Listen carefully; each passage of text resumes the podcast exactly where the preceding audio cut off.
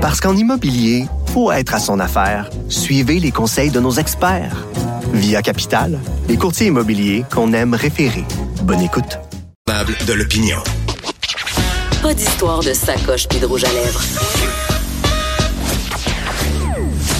Du front, des idées, du crâne. Les effronter.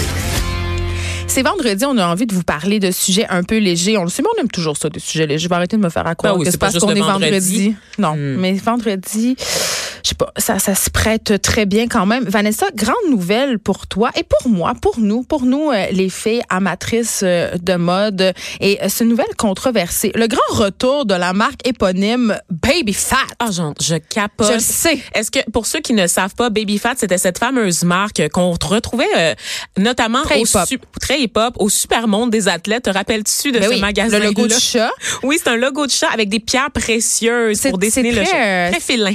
Ben c'est très hip-hop bling bling euh, Oui. culture du pimp, mais on va mettre sur euh, notre page Facebook une photo des fameuses boucles d'oreilles. Euh, si vous ils ont des boucles d'oreilles qui sont vraiment emblématiques, ce sont des gros anneaux avec un chat dans le milieu justement. C'était incroyable. Mais j'ai rêvé de les posséder. Oui, un chat sexy. J'ai tellement rêvé de les posséder pour des raisons obscures. Oui, mais tu sais, Baby Fat, moi, je me rappelle, écoute, j'ai commencé mon secondaire et c'était l'arrivée en masse de Baby Mais Fat. c'était la marque des guidons. On jugeait. pas la marque des guidons. Ben, Tout le monde avait ça parce qu'il y avait il y avait différentes classes hein. dans les écoles. T'avais les preppy, donc les Ouais. gens qui s'habillaient bien. T'avais les les les fresh, qui étaient les gens qui s'habillaient avec du linge de rue, tu sais, qui portaient des Adidas, qui portaient des Nikes, euh, qui portaient aussi des Fat Farms. Te rappelles-tu de cette marque-là, Geneviève? Oui, Fat bien Farms? sûr. Ben oui. Tu sais, donc les espèces de semelles, les, les Fat Farms qui espadrilles. refait un retour. C'est tout- toutes les marques des années incroyable. 90. euh, écoute, Mais les euh, gens portent du Tommy Hilfiger en ce moment, du Fila, toutes ces marques Ben, de moi, la première, j'ai ressorti mon vieux sac de Champion? sport. euh, oui, champion. Tommy Hilfiger, euh, j'ai ressorti mon vieux sac de sport vintage. Euh, À chaque fois que je le sors pour aller au gym, je n'ai que des compliments. Les gens me demandent où je l'ai pris. Puis je suis comme, je l'ai pris dans les années 80. Là, avec- c'est vraiment le vieux sac de ma mère. fou, hein? Il est très, très beau. Incroyable. Et il y avait les punks, évidemment, qui mettaient des Converse à l'époque, quand les Ça, Converse n'étaient pas démocratisés. Moi, donc, c'était juste les punks qui avaient le droit de mettre ça Ouais. avec des espèces de jupes carottées. Un peu le Des look ceintures de balles. C'est ça, les- le look un peu Avril Lavigne. Et donc, Baby Fat, là, moi, je me rappelle des manteaux d'hiver un peu En, crop top. en satin. En satin, mais crop top, là, des, des manteaux d'hiver.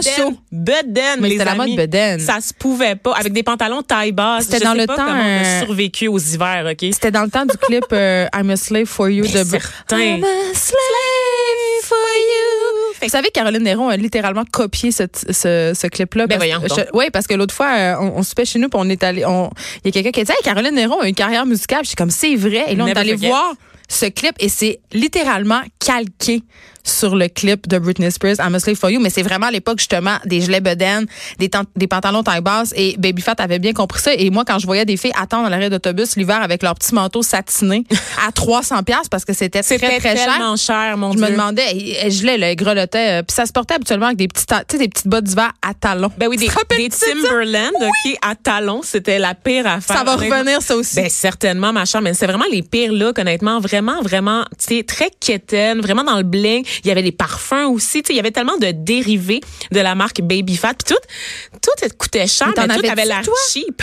Oui, mais- Mes parents refusaient. Mais moi, Ben, j'allais à l'école privée, hein, Non, mais fait que j'avais un uniforme. Mais je sais pas, corrige-moi Vanessa si je me trompe vraiment, là, mais moi, dans, dans notre tête, dans ma tête, Baby Fat, c'était pour les blacks, vraiment, pour les Ah, filles pas blacks. du tout. Pour, le- pour la culture hip-hop. Nous, c'était vraiment associé à ça, puis c'était dans notre tête, si tu portais du Baby Fat au secondaire, t'étais une future danseuse nue. Non, C'était un non, peu pas ça du l'idée. Tout. Fait que, au? Saguenay, c'était ça. Mais je pense qu'à Montréal, Je te dirais qu'à étiez Montréal, ailleurs, dans une là. école privée, une des meilleures du Québec, euh, Baby Fat. C'était-tu hot? C'était vraiment hot. Puis en fait, les blanches en portaient aussi. C'était comme si la culture, c'est une des premières étapes en fait qui a mené la culture hip-hop dans le Grand mainstream, public, ouais. grand public. Tu sais, l'espèce de démocratisation des du linge de rue un peu. Tu sais, des vêtements très baggy pour les garçons et des vêtements très ajustés pour les filles. Mais attends, mais- donc ça, c'était vraiment un- une question de statut Mais je- social. mais je suis pas la seule qui a cette réaction-là par rapport à la marque Hum. parce que c'est controversé. Je voyais des gens hier sur ta publication Facebook qui, euh, quand euh, tu t'étais comme ah mon dieu c'est le retour de Baby Fat c'est vraiment le fun. Il y a des gens qui étaient juste non non. Mais Non. parce qu'on veut pas voir la mode qu'on a connue revenir. Là. Tu sais, moi, Tu sais le vieil adage hein, si tu l'as porté une fois tu peux pas le porter Ben, deux fois. ça. En ce moment, tu sais, moi, je porte des skinny jeans tous les jours, tu sais, des pantalons vraiment collés, puis j'ai peur du retour des pantalons un peu euh, Évasé. évasés. Ben, ils là. sont- ils sont déjà de retour. Tu sais, ceux qui ramassaient le sel l'hiver, là. Mais les skinny Oh, jeans, c'est terminé, Vanessa, juste à dire. Non. là. C'est les, les, là, c'est les pantalons. Le fameux palazzo. Je la refuse. coupe palazzo très large. Je sais comment se sentent nos mères qui ont vu revenir le legging en force il y a quelques années de ça. Là. C'est le désespoir désespoir. Le désespoir Mais moi, c'est la taille basse. La taille basse, ça fait bien à personne. C'est- Ben. Paris Hilton, là, tu sais, à des brindilles. Mais ce que je voulais dire, c'est que bon, euh, la marque Baby Fat sera de retour chez Forever 21, donc euh, par l'intermédiaire de cette marque qui est d'avant tout destinée euh, aux filles entre 12 et 16 ans qui ont pas trop de forme. Mais moi, j'y vais tout le Mais temps. moi, j'y vais aussi pour m'acheter des accessoires, les C'est amis. pas Hey, cher, puis c'est 7 cheap. dollars pour des lunettes là qui sont à la Fabriqué au mode, là. Bangladesh, les enfants torturés? Je n'ai aucun mal à, à vivre avec ça, Geneviève. Je, je suis fabuleuse. J'ai l'air magnifique. Donc, euh, c'est ce Donc, qui me si je comprends bien, sommeil. si je comprends bien, tu as des principes vraiment forts euh, en autant que tu sois fabuleuse. Quand ça m'arrange, quand ça m'arrange, Je suis effectivement. un peu comme ça, moi aussi. On est tous un peu comme ça. C'est pour ça que ça va être la fin du monde en 2050. La compassion à gé- géométrie euh, variable, je me suis jamais cachée de ça, Geneviève. Je pense qu'on devrait juste arrêter euh, de consommer puis juste écouter des séries Netflix en attendant cette fameuse fin du monde. Et là, tu nous parles euh, du nouveau phénomène télé de l'heure. Puis non, ce n'est pas Tchernobyl. Ben, Tchernobyl. Et là, attends, aparté sur cette série-là parce que euh, euh, elle fait couler beaucoup d'encre et il y aurait un peu de fake news qui circulerait. Et là, Vanessa, toi, Ben en fait, euh, on, a, on a consulté notre expert en la matière, le collègue Nicolas de Rosa. oui, qui lui, qui- le, beat drogue et fake news. Exactement, qui est toujours à l'affût de ce qui se passe, des histoires montées sur le web. Et ce qu'on apprend, en fait, c'est qu'on a, on a trouvé une poignée de photos de jeunes personnes sur le site de Tchernobyl. Puis les médias se sont emparés de l'affaire en disant, ça y est, les influenceurs investissent le site de Tchernobyl Parce qu'on sans sait- aucun respect pour les lieux. Parce qu'on sait quand même qu'il y a eu des polémiques ces derniers temps parce que certains influenceurs visitaient des lieux historiques, par exemple Auschwitz, et, et se prenaient en photo sur les rails de chemin de fer. Et ça a été très, très mal reçu par la communauté internationale en Ben, La général. maison de Anne Frank, never C'est ça. forget les selfies dans la maison de Anne C'est Frank. ça. Donc, c'était un peu, je pense, dans cette foulée-là, mais paraîtrait que c'est pas si vrai, puis que c'est une influenceur qui a eu accès à ce site-là et que c'était contrôlé et qu'elle était un peu insultée que, que ça ait circulé de cette façon-là, Oui. que ça a été mal repris. C'est surtout que les médias, en fait, encore une fois, c'est le même truc que pour le Straight Parade, donc Ouais. la parade de la fierté euh, Ouais. hétérosexuelle. C'est que tu as une source très, très obscure qui s'empare de l'affaire, puis c'est genre rattrapé, c'est déformé par à peu près tous les médias pour faire du clic. Un peu aussi comme cette histoire là, de la néerlandaise qu'on croyait là, qui avait euh, reçu l'euthanasie, en fait, euh, euh, Ouais. à 17 ans, puis qui avait scandalisé le monde. Ben, on est tombé dans le panneau, nous aussi, oui, Vanessa. Ce sont des sources pas fiables et les journalistes ne font plus ce travail de vérification parce qu'ils veulent être, ils veulent être les premiers sur les nouvelles. Ça me fait capoter. Mais je l'ai pas encore écouté une très euh, grosse Tchern- critique de mon Tchernobyl, milieu, mais là, pendant ben oui, puis je pense que je pense qu'il y a une prise de conscience assez généralisée chez les jeunes journalistes de, de, de, de se contre-vérifier entre nous parce que, tu sais, je le disais l'autre fois, je citais Bourdieu au saut intellectuel, mais le problème avec les médias, c'est que notre source, c'est les médias. mais avec le rythme à- à- auquel on travaille, c'est de plus en plus difficile avec la nouvelle continue de, de contre-vérifier, de vérifier. Mais toi, tu le fais tout le temps, Vanessa. Tu es une vraie, vraie journaliste, contrairement à moi qui suis une vulgaire auteur. Parenthèse, parenthèse, avant qu'on change de sujet, notre recherchiste Marie-Pierre Caillé m'informe qu'elle a une fille qu'elle connaît qui a un tatou de baby fat dans le bas du dos. Ça, c'est non. Elle nous le mime en ce moment, pouvez nous pas le, le voir. mime, Mais c'est une, je, je qualifierais ça d'erreur de jeunesse. Je dis ça de même. C'est non. Ben, moi, mon ex avait Je un- suis dégoûtée. Mon ex s'était fait tatouer Operation Ivy sur le, le bras, qui est le nom d'un band dont plus personne se souvient. Fait que, J'allais te demander c'est quoi ça? Ben, c'est ça. Exactement. C'est quoi ça? ça, on- en Des- disant ça ça, des regrets. en disant ça, t'as tout dit. Euh, donc, euh, tu nous parles d'une série télé qui n'est pas Tchernobyl et qui s'appelle When They See Us. Qui s'appelle euh, Dans leur regard en français, traduit comme ça. C'est toujours plate, les C'est- traductions de titres. Oui, hein. ça a comme déformé un peu parce que c'est When They See Us, puis là on dit Dans leur regard. C'est ça, Ben mais non, c'est- ça veut pas dire la même ça veut chose. pas du tout dire la Fait même que c'est chose. quoi cette affaire-là? Parce que tu nous as binge-watché ça sur un moyen temps. Ben, en fait, j'ai écouté le, le premier épisode Ah. parce ben, mais j'étais sur l'alcool. travailles, hier. hein? Ben oui, sur l'alcool. ça, ça serait pas donné une bonne chronique là, si j'avais continué. Donc, c'est le titre d'une nouvelle euh, télésérie euh, de quatre épisodes d'une heure vingt qui sont disponibles sur Netflix. Ça, c'est comme des mini-films. J'aime ça, de mais- ce format-là. aussi, c'est ça. Hein? C'est Ouais. très court et il y aura pas de suite parce que je Mais veux pas l'explosion a eu lieu. Ouais.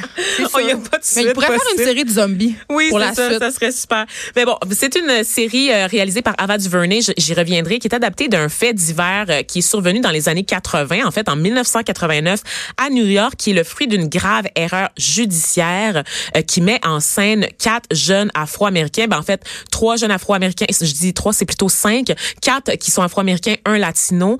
Euh, c'est l'histoire d'une joggeuse, en fait, Trisha Melly, 28 ans, qui avait été agressée, violée et laissée pour morte dans le dans un En parc. Central Park, en fait. Effectivement. Et euh, la police qui arrive sur les lieux du crime euh, arrête un groupe de cinq jeunes qui font du chahut, qui font, qui font du bruit, qui dérange, en les accusant du crime.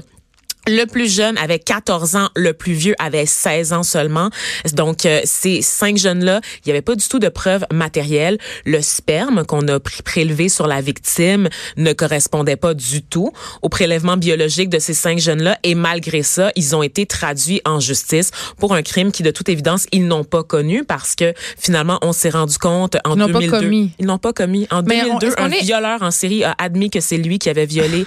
Euh, Fait cette- que les gens cherchaient un bouc émissaire. Ah, Puis effectivement. dans ce cas-là, ce sont, ce sont, donc c'est une histoire vraie. C'est une histoire mais vraie. c'est une fiction. C'est pas comme Making a Murderer. c'est c'est c'est romantisé. docu-fiction. C'est romantisé, évidemment, parce qu'on a vraiment des acteurs qui reprennent les rôles de ces cinq adolescents-là, qui les jouent euh, également plus vieux, parce qu'évidemment, les jeunes ont été reconnus coupables en l'absence d'avocats, de leurs parents. Ils ont été intimidés aussi par les policiers, ce qui fait en sorte qu'ils ont fini par avouer le viol alors qu'ils ne l'avaient pas commis, parce qu'ils étaient terrifiés et qu'ils étaient pris dans un système où ils ne connaissaient pas leurs droits et on était déterminé de les accuser, de les, de les présenter comme les coupables. Donc, ces jeunes-là ont passé du temps en prison jusqu'à l'âge adulte et c'est né qu'en 2014, en fait, qu'ils ont obtenu une réparation de la ville de Ben, New c'est York. ça, la réparation, j'espère que ça chiffre en millions de dollars. Ben, c'est- c'est- c'est- c'est- Non. Aucun, aucun montant peut, peut vraiment Oh, mais quand une même, OK, réparation. aucun montant. Mettons, OK, à 100 000 ou 100 millions de dollars, quand même. euh, Ouais, mais en tout cas, c'est- je vais pas, je vais pas revenir sur les montants parce que ce qu'on montre en fait, c'est des jeunes qui passent dans un système qui, qui est hautement divisé. Tu sais, en, en 1989, là,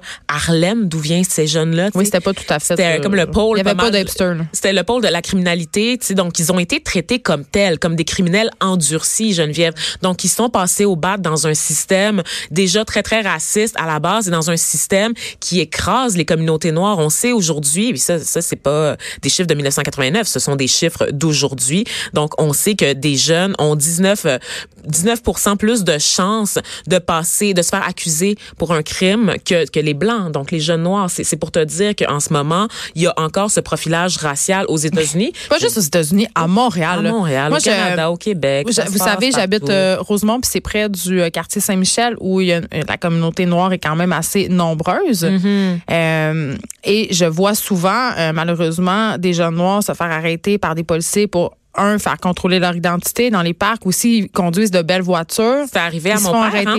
Ben c'est ça. Fait que, Souvent, régulièrement, mon père qui avait une Mercedes à une certaine nous, là. époque et qui se faisait constamment arrêter par la police pour sortir ses papiers, tout simplement. Là, mon père, c'est correct, c'est un homme mature, il sait comment réagir fa- face à la police. Mais prends un jeune de 18 ans qui est téméraire, qui a un petit problème d'attitude, un policier l'intercepte, lui demande de montrer ses papiers, c'est sûr qu'il y a une escalade, c'est sûr. Ben, Le parce que jeune, c'est il veut sûr que c'est du racisme. mais oui, C'est- c'est le jeune, il veut profilage. savoir pourquoi. Puis là, on, on l'accuse de faire obstruction à la justice. Puis évidemment, on finit par le plaquer sur le char. On décide de fouiller son véhicule parce qu'il nous donne de la résistance. Puis on découvre peut-être un petit sachet de weed. C'est ça qui s'est passé. Pas- Mais là, maintenant, il n'y aurait plus de problème. On a le Non, droit. mais tu sais que toutes les accusations qu'il y a eu par le passé concernant la possession de cannabis euh, Oui, au oui. Canada, je veux dire, c'est pas c'est pas parti pour autant. Là. Donc il y a des gens qui ont un casier judiciaire en ce moment pour quelque chose qui est tout à fait légal aujourd'hui. Et donc cette série là qui est absolument bouleversante, Geneviève, qui nous replonge dans les États-Unis là, des années 80-90 où euh, il y a du racisme partout, où il y a de la pauvreté aussi, où les gens sont démunis. Les acteurs sont extraordinaires, criant de vérité dans leur rôle respectif. Tu sais, parce qu'on on met pas de flafla là. Tu sais, le, le viol, là, ça arrive tout de suite dans la série là. On comprend là que ça se passe, puis tout de suite après on met la table pour les démarches du judiciaire et c'est là qu'on Ah, c'est voit C'est vraiment point- c'est une série sur euh, leur combat avec la justice finalement. Exactement, exactement. Et comment le système, en fait, comment les dés sont, sont pipés, tu sais, comment le système est contre eux et qui ne peuvent pas s'en sortir. Et c'est terrible parce que, bon, Ava DuVernay, c'est une réalisatrice qui est engagée. Elle avait fait Selma, un film qui mettait en vedette, là, ben, qui racontait un peu l'histoire de Martin Luther King au cours d'une manifestation historique là, où des Blancs s'étaient présentés avec des barres de clous. hein, Donc, c'est une créatrice qui s'intéresse beaucoup aux questions des inégalités. Exactement. Elle avait fait 30th, qui est aussi une série sur la criminalisation euh, des personnes afro-américaines aux États-Unis, la fameuse War on Drug, qui ne vise étrangement que les gens qui consomment du crack, mais pas les blancs riches qui prennent la cocaïne. Tu sais. Donc, euh, c'est vraiment pour illustrer les inégalités du système et c'est une série que je vous recommande. Ça s'appelle Wendy See Us et vous pouvez le regarder euh, sur Netflix.